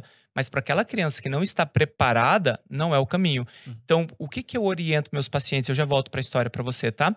Primeiro, vamos fazer um intensivão de terapia por seis meses com essa criança, deixar ele mais pronto, deixar ele apto a aprender, dessensibilizar um pouco. Mas esse negócio de faz fono, faz TO, faz psicólogo, coloca na escolinha, isso é muito ruim. É quase como toda criança tem seu tempo. Uhum. Então eu fui percebendo que era isso que estavam passando pro é, meu filho. Faz uma receita de bolo, né? Exatamente. De, tipo, ah, toda criança é assim. Exatamente. E eu fui percebendo que era isso que estavam passando pro meu filho. E assim, eu ia nos profissionais que teoricamente era recomendado. E eu fui entender mais como funciona o tratamento do autismo. E o tratamento do autismo não funciona assim para a maioria dos pacientes, porque a maioria dos pacientes que são diagnosticados nessa primeira infância, com dois ou três anos, é porque tem um nível de suporte alto, porque senão não receberiam um diagnóstico, e esses pacientes eles precisam da abordagem terapêutica o tempo todo e diversos profissionais envolvidos. Me presta a caneta, Lara. Imagina o seguinte, Arthur, é, você, por qualquer motivo, você precisa aprender a pegar essa caneta. O autista, não que necessariamente ele tenha deficiência intelectual, mas ele tem algumas habilidades comprometidas, como, por exemplo, amarrar o cadarço ou abotoar a camisa. E aí eu chego para você e aqui e falo para você, falar, Arthur, eu quero que você, eu sou seu terapeuta, eu quero que você pegue essa caneta com esta mão. Eu quero que você escreva. Ótimo, é o ambiente da terapia. Chegue em casa, a Lara é a mãe e vai ensinar o Arthur a pegar a caneta. Filho, solta com essa mão, eu quero que você pegue com a outra mão e pegue mais para cima. Olha a importância, fala, todo mundo tem que estar tá sincrônico. Uhum. Chega na escola, professor, menino, para, pega a caneta assim. Então você percebe que se todo mundo tivesse fazendo a mesma coisa, a gente conseguiria ter aquela habilidade muito mais rápido e passamos para outra. Tiago, mas a caneta ok, mas vamos pensar num sim, num não. Eu chego para você, você quer água, Arthur? O Arthur não me responde, eu vou e dou água pro Arthur. Eu chego na Lara, que é a mãe do Arthur, é, você quer água, filho? A Lara fala, o filho não responde. Filho, você quer água? Faz sim. Aí o neném faz sim. Aí ela dá. Ou seja, ela reforçou o comportamento, ela reforçou a palavra sim. Chega na escola, eu também reforço. Ou seja, você, terapeuta, não está reforçando aquele comportamento. Mas depois que eu consegui o sim, agora eu vou por não. Depois que eu consegui o não, eu vou pro quero. Agora, se todo mundo faz tudo ao mesmo tempo e ninguém faz nada, não dá certo. Então, quando a gente fala terapia aba 40 horas, não significa que essa criança vai ficar 40 horas com terapeutas. Só que significa que ela, durante aquele período, 40 horas, ou seja, um período natural de uma criança, o comportamento precisa ser modelado a ponto de cada vez que eu entendo que aquele comportamento é inadequado, eu não devo enaltecê-lo, eu devo corrigi-lo. Então o autismo funciona assim e o tratamento dá certo assim. Então, às vezes as pessoas estão fazendo ali colocando, eu tenho muitos pacientes assim, colocando um pouquinho disso, um pouquinho daquilo, um pouquinho daquilo e não está fazendo o resto. O que, que é o resto? Quanto tempo essa criança fica na escola por semana? Vamos pensar numa criança que fica de segunda a sexta-feira no período da tarde, ela fica 20 horas. Quantas horas a gente falou que os estudos mostravam? 40. Se ela fica 20 na escola, metade do, metade do tratamento. Agora eu chego, por exemplo, vocês são pai de crianças autistas, vocês estão aqui com o filho de vocês. E aí vocês chegam para a escola e falam: "Olha, meu filho é autista", e a escola: "Ah, sim, a gente vai arrumar um vou arrumar um tutor para você". Não, não é arrumar um tutor. Esse tutor tem que entender o que é ciência aba. E esse tutor, ele tem que responder a vocês e tem que responder uma supervisão. E isso tudo a gente consegue. Isso não é uma coisa fora do comum. Os planos de saúde cobrem tudo isso. A escola disponibiliza. Ah, mas eu tenho a escola e essa criança faz ali fono e TO, uma vez por semana cada um pega esse tutor que a escola disponibilizou, manda para acompanhar o tratamento durante um mês, para conversar com aqueles profissionais. Hum, e ó, você aqui negócio, faz né? uma hora comigo, segunda-feira, mas você vai replicar de segunda a sexta-feira na escola o que eu estou ensinando. E aí, semana que vem, uma nova consulta, o que, que a gente conseguiu? Vamos para a fase 2. Então, o autismo ele funciona assim. A importância dessa integração Total. da escola com escola, a forma, terapia e família. E a família, eu acho que assim é o mais importante do, do cenário todo. Por quê? Porque não adianta nada, por exemplo, essa criança tá lá com 10 horas com terapeutas, 20 horas na escola, e essa criança não tem horário de acordar, não tem horário de dormir, é exposta às telas o tempo todo. Aí aquela criança que ficou até 11 horas é, acordado vendo televisão, e isso é real, gente, porque eu trabalho com isso, isso não é julgamento, é orientação. Aquela criança não rende no dia seguinte. Por quê? Porque o, o, as telas já causam tudo que eu falei para vocês: hiperatividade, desatenção, uhum. comportamento pior, coeficiente intelectual, tudo isso, ou seja, o troço é danoso, no dia seguinte não rende nas terapias. Então, assim, a família tem papel fundamental uhum. nesse processo da terapia. E a escola? Você tinha falado em algum momento que a escola é muito importante, essa socialização na escola é muito importante. Por quê, Por quê? e como ela deve ser? É, eu, eu, eu, até expliquei entre linhas aqui, né? Porque às vezes é, a gente vê que as pessoas que não vivem o autismo, eles querem é, que eles compreendem que a escola talvez seja ruim para o autista, porque o autista vai diminuir o ritmo da sala, porque ele é uma pessoa que tem uma, uma condição específica, né? É, e para o autista ele não vai ser incluído porque as pessoas podem fazer ali discriminação com ele, bullying, aquela coisa toda. Mas é, eu, eu sou padrinho de uma PAI, eu atendo voluntariamente numa PAI e eu vou falar da PAI porque eu tô lá dentro, tá? Vamos pensar no, no, no fluxo da APAI. A APAI geralmente cuida de pacientes autistas, de um uhum. trabalho belíssimo, né? Cuida de pacientes com síndrome de Down, síndrome de Ehlers, é, pacientes com paralisia cerebral. Você concorda, com todo respeito, eu estou falando que eu atendo na PAI, mas você concorda que eu não quero que uma criança autista copie o comportamento de uma criança que tenha paralisia cerebral ou deficiência intelectual? Não é um comportamento social por quê? Porque eles têm comportamentos específicos daquela condição. Então, o que, que eu tenho que trazer? Eu tenho que trazer de fato ele para a escola regular, para que ele possa aprender com os outros. Aí a gente vai... o comportamento Exatamente. mais natural possível. Exato. Assim. E aí, o papel do pai e dos terapeutas, né? Porque hoje eu tenho um filho que é autista, que tem seis anos, que pedagogicamente falando, ele poderia estar dois anos acima do, do, do tempo que ele está. Então o problema não é autismo. O meu autista lá, ele é um autista nível 3, severo, de laudo, de laudo de outros profissionais, que agora ele está dois anos acima da parte pedagógica. E por que, que ele não sobe? Porque a socialização dele precisa sempre ser trabalhada. Então, é, a gente precisa desmistificar isso. Que o autista tem deficiência, ou que o autista ele é super dotado. Não, meu filho é treinado. Hum. Eu tenho um orgulho do moleque, assim, é uma coisa é absurda. Se ele faz um troço aqui, eu.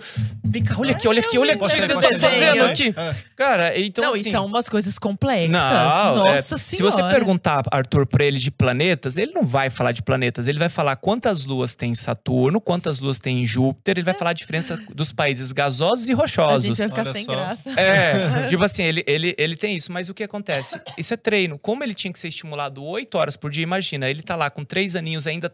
Imagina, com três aninhos, trabalhando para falar. Eu lembro dele falando, juro, assim, com três aninhos. Ele vai pegar assim, é, eu vou tentar fazer uma frase que ele falaria, né? Oi, a. Oi, Lara. Ah, é, ah. Tipo, a caneta, era isso com três anos. E hoje ele tá acima, super acima. Você vê a importância do tratamento. Ele tá com quantos hoje? Seis e meio. Seis e meio. Maravilha. Uhum. Ô, Tiago, deixa eu fazer uma pergunta um claro. pouco assim, desconfortável. Já sujei a mesa de vocês. é, em algum momento aqui, você falou que, que chegou a gastar com Noah centenas, né, dezenas Lara, de milhares. Sim, que é maravilhoso. Eu ia fazer exatamente, exatamente essa, essa pergunta. pergunta. Tamo junto, bate aqui. Muita sintonia. Perfeito. Mas dezenas de milhares de reais, Perfeito. né? Perfeito. É, obviamente, a maior parte não da população podem. não tem. Você falou que atende na PAI. Você orienta, você orienta as pessoas Sim. gratuitamente no seu Instagram. Sim. Você está aqui falando conosco Sim. hoje. O que, que você sugere para uma família de baixa renda hum. que, fazendo, tendo essa percepção, possa fazer? Assim, é um tratamento caro? É, o tratamento ele é caro quando você olha na intensidade, mas a longo prazo ele é mais barato. Como assim? Se eu trato errado e trato pouquinho, essa criança fica dependendo do sistema por mais tempo, se torna improdutiva e a conta é maior. E o que acontece com nós? Nós investimos muito nessa primeira infância durante quase quatro anos e depois a gente teve uma liberdade. Hoje, meu filho recebeu alta de maioria das terapias e hoje ele faz terapias que são, na verdade, não são terapias. Hoje ele faz coisas de crianças típicas. Então, xadrez, judô, aula de violão, essas coisas assim. Então, uhum. ah, mas isso é terapia? para ele que tem um, um, cognitivo funcionante, ficar sentadinho, aprendendo corda, parado, atenção, aquela coisa, xadrez, matemática, então, ok. Mas vamos para a prática, Lara. é, eu falo para os pais, e esse é o grande desafio, porque sentar a cadeira no consultório, consultar quem tem condição e passar o melhor tratamento é fácil, mas para quem realmente se incomoda com isso, ele está tentando ir além. E hoje, uma família que não tem condição, ela pode sim fazer o tratamento. Só que a gente primeiro precisa capacitar muito bem os pediatras. Por que os pediatras? Porque é a única forma que a gente vai chegar, no meu ver, ao diagnóstico de fato precoce. Porque, assim, não tem neuropediatra e psiquiatra infantil para atender a demanda latente que nós temos. Então, nós temos que capacitar os pediatras. O pediatra pode fazer o diagnóstico de autismo? Pode. Uma vez que o pediatra faça esse diagnóstico de autismo, e ele tem que estudar para isso, mas não é o bicho de sete cabeças, basta se dedicar para isso. Uma vez que ele faz o diagnóstico, ele consegue, por exemplo, para a pessoa baixa renda, para a pessoa baixa renda, dar um laudo e a pessoa baixa renda consegue o auxílio-benefício. Você lembra que eu falei daqueles Sim, auxílio? Com o auxílio-benefício, essa pessoa ela pode, por exemplo, é, comprar um ou dois cursos de ciência aba e aplicar ela no seu filho. Então, hum. Então, o assistente terapêutico pode ser o pai e a mãe. Não estou dizendo que é fácil. Porque para a mãe aplicar terapia quatro horas por dia, ou seja, essa mãe vai ficar quatro horas por dia. Mas agora vamos fazer uma conta melhor. Um casal, pai e mãe. Mãe, o seguinte, eu quero que você faça duas horas e meia daquilo que você aprendeu aqui com esses cursos, tá? Inclusive tem cursos desses gratuitos na internet, tá bom? E eu quero que o Arthur trabalhe uma hora e meia. Duas horas e meia você, uma hora e meia o Arthur. Percebe que assim, opa, tá palpável. Quatro horas na escola, quantas horas de terapia nós temos? 40 horas. Além disso, é, você pode, por exemplo, utilizar o SUS. Eu tô lá, eu tenho o fono uma vez por semana no SUS. Ao invés de eu fazer a terapia na criança, eu chego ali e falo, mãe, vem cá, senta aqui que eu vou te ensinar o que você pode replicar a semana toda. Eu quero que você faça uma hora por dia a semana toda. Opa, eu fiz uma hora de fono por dia a semana toda. Uhum. Então, assim, não é simples, não é fácil, mas é palpável. Então, ah, Thiago, mas eu não tenho acesso a pediatra, o médico da unidade básica de saúde, pode fazer o laudo. Hum. Se ele fizer o laudo, ele consegue viabilizar o tratamento, porque ela agora tem o benefício. Tiago, é fácil. É... Não, mais uma vez, não é fácil, mas é palpável. E quem tem plano de saúde, a discussão é completamente diferente. O plano de saúde precisa, ele é o assistente à saúde daquela família. Então ele tem que custear. O nosso tratamento, nós pagamos por um período, a gente precisou entrar com uma liminar, é, infelizmente é assim que funciona no Brasil, né? Olha, você tem que pagar o tratamento do meu filho, ah, mas eu acho que eu não tenho. Tá, mas pode pagar? Não, não vou pagar. Tá, então a gente vai ter que entrar de forma judicial, mas é algo bem simples. Ah, mas eu não tenho condições de ter um advogado. Ministério Público, Defensoria uhum. Pública, muitas faculdades têm esse serviço do direito gratuito para a população, então você consegue. Então, tem como, Lara? Tem como. Eu, eu sei que na, é, na, na, é na família. Mas não é fácil, né? Pra não, quem tem não, dinheiro não, também não é fácil. Não. Mas existe também o contrário, né? Que eu acho que aqui é um problema, né? Aquela família que tem a condição e que está realmente terceirizando todo o processo. Uhum. E, e, e, assim, ler para o seu filho, dar valor à mesa, uhum. olhar para ele, andar com ele. Isso é uma coisa que a gente está perdendo e isso não é bom para criança autista, isso é bom para todas as crianças, né? Então eu acho que a gente tem que olhar que nós pais temos um papel fundamental nesse processo. Arthur, você quer perguntar, mas eu preciso falar isso. Por favor, não. É, eu acho que uma mãe ela é, é tudo na vida de uma criança autista, né? Eu falo porque eu tenho a minha esposa, minha Gabriela, e assim, quando você pergunta assim, ah, Tiago, como foi o processo? A Gabi, a Gabi tinha mais desconforto, e aí ela fala: amor, estuda isso, vai ver isso. E ela ia atrás, e quando ela estava lá, exausta de um dia de sentar e estimular, porque até a gente conseguir o tratamento, nunca conseguimos assim, ah, conseguimos as 40 horas, aquilo que era específico a gente complementava, né? Foi gradativo. E, exato. E até a gente, é, depois de, já, de um dia cansativo, de levar para terapia, de andar, nós por vezes andávamos 80 quilômetros todos os dias para levar num centro melhor de terapia. Ela estava lá procurando artigo, estava procurando brinquedos que estimulasse a criança.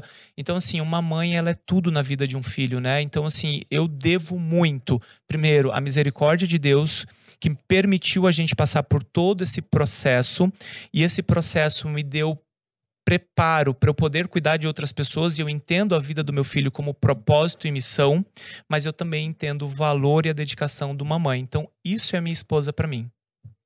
Oh, maravilha. Né? Lara. Não, e ele abriu, ele desbravou uma, uma, uma floresta, assim, para pessoas que estão chegando agora poder Não, eu, eu, ti, eu, era totalmente leigo no assunto. Idem. Sabia o que às vezes ouvia da minha mãe, alguma coisa assim, algumas percepções, mas. É, nesse nível Maravilhoso. Né? Eu, eu tenho né, uma última pergunta aqui. Sim. Que, bom, primeiro, o pessoal de casa deve estar extasiado igual eu estou. É. Pensando, Como é que encontramos caramba. você, Thiago, nas redes sociais? Pelo amor de Deus, as pessoas precisam te seguir, precisam continuar falando sobre autismo, sobre esse assunto que é tão relevante, tá? É... E como foi para você esse processo de descoberta, de lidar com o filho autista e como o autismo mudou a sua vida?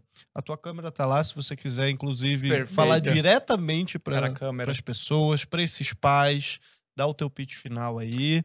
Né? Eu queria, inclusive, agradecer o pessoal de casa que está até agora nos assistindo. Sim. A gente sabe que, às vezes, os programas são um pouco extensos, né? A pessoa, às vezes, tem que parar, continua no outro dia. Uhum. Mas você que assiste até o final, pô, muito obrigado, né? A gente fica aqui pedindo like, pedindo para compartilhar, pedindo para assinar Brasil é Paralelo. é bom mesmo. Porque a gente, é, só assim, a gente acredita né? só nisso. com os membros, a gente consegue fazer justamente é, furar essas bolhas, né? Quebrar essa espiral do silêncio também, porque não adianta gente reclamar só do outro lado e não fazer a nossa parte. Então, muito obrigado a você que é membro, que você que nos acompanha, que você está aí da plataforma comentando. A gente está sempre olhando os comentários de vocês também.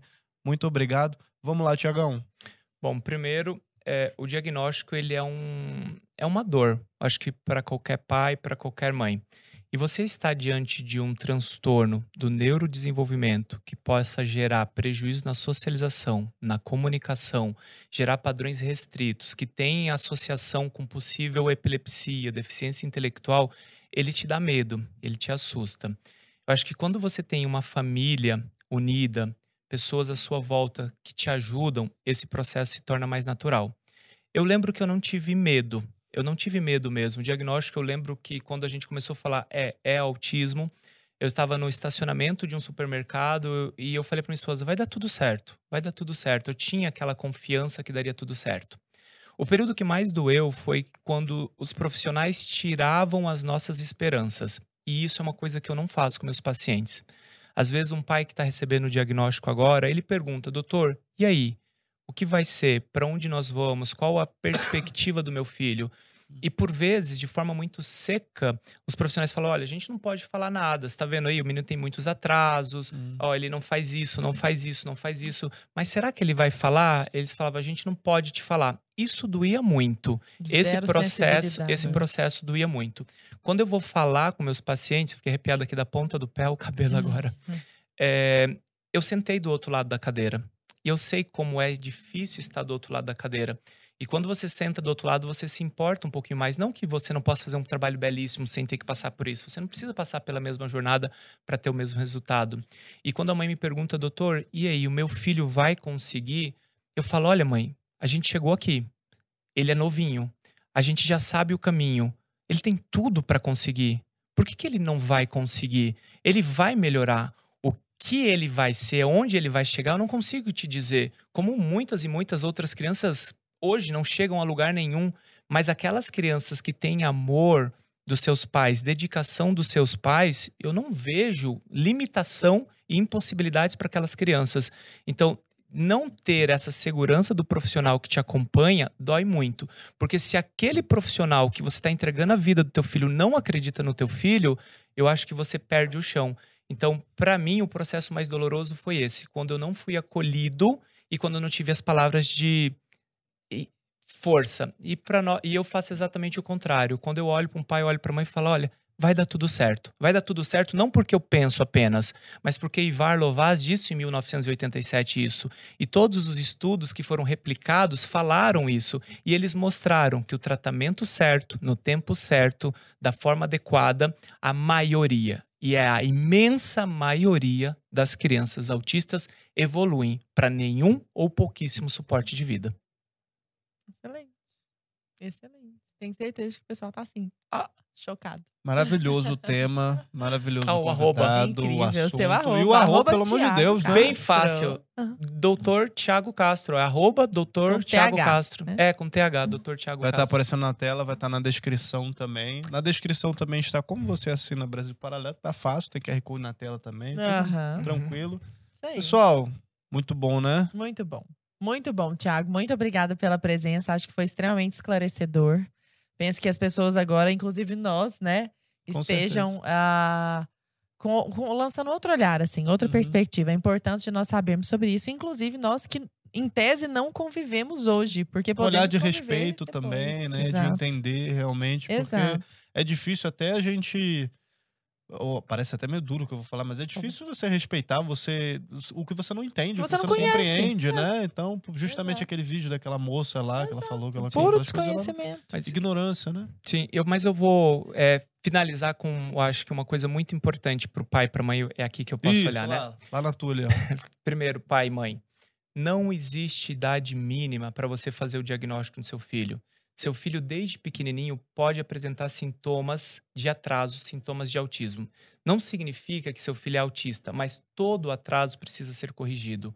Um bebê deve olhar bem nos olhos, um bebê ele socializa muito bem com seus pais. Um bebê ele tem um comportamento que não é irritado, que não é com comportamentos excessivos, que não é comportamento estereotipado. Um bebê com nove meses de idade ele triangula muito bem o olhar. Ele olha para o Arthur, ele olha para Lara, ele olha para mim, ele entende quem ele é um bebê de um ano de idade, ele compreende quem ele é como pessoa e aqueles à sua volta, ele canta parabéns, ele joga beijo, ele bate palma, ele já esboça as primeiras palavras com função. Talvez não mamãe, mas é mamã para mamãe, é papá para o papá. O uhum. bebezinho de 13 meses de idade, como eu falei, já está com 10 palavrinhas, com um ano e seis meses, ele já está com 18 palavras. Um bebê com 18 meses, ele faz o som dos animais, ele brinca já de forma funcional com os brinquedinhos. Uma criança de dois anos fala 200 palavras, uma criança de três anos fala mil palavras, uma criança de quatro anos talvez seja difícil você até enganar ela falando as histórias, as fábulas. Então aquela criança ela já tem percepção do mundo, ela compreende, ela narra muito bem fatos passados, futuros. Aquele filho de cinco anos introspectivo que você pergunta para ele sempre como é que ele tá, ele não consegue nem dizer tá tudo bem. Então, como foi seu dia? Bom. Como é que foi a escola? Bom. Então, assim, ter comunicação, socialização, é, isso tudo deve chamar a atenção de vocês. Por favor, não percam tempo. O tempo é vital. O melhor tratamento do autismo, ele passa por um diagnóstico precoce e não existe idade mínima para começar as intervenções. Mesmo que talvez o diagnóstico não venha agora com um ano e três, um ano e cinco, seu filho já pode começar o tratamento. Então, essa é a mensagem que eu quero falar. Não postergue o tempo. O tempo é cérebro. O seu filho tem uma neuroplasticidade absurda nessa fase e depende diretamente, principalmente, de você, pai, e de você, mãe, que, que são quem ficam realmente mais tempo com essa criança. Obrigado. Pô, Muito depois desse recado, Você tá louco. pede aqui em alto nível, em né? Grande estilo. Muito obrigada, Obrigado. Thiago, pela presença. Cara, Gente, um obrigada. Um beijo para vocês. Valeu, galera. Até e a próxima. Até a próxima. Até mais, pessoal.